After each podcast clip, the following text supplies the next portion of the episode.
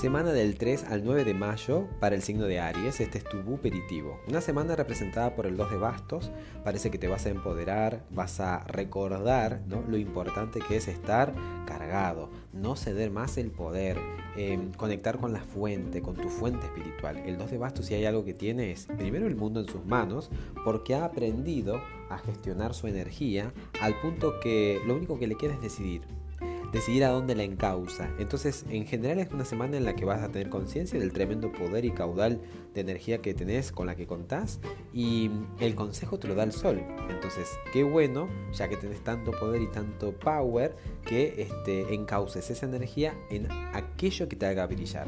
Seguramente este, tenés bien claro cuál es tu don, tu talento. Eh, mínimo, todos tenemos un don. Así que en todo caso es que encauces tu energía, tu fuego, tu pasión en aquello que te promueva, que te haga brillar.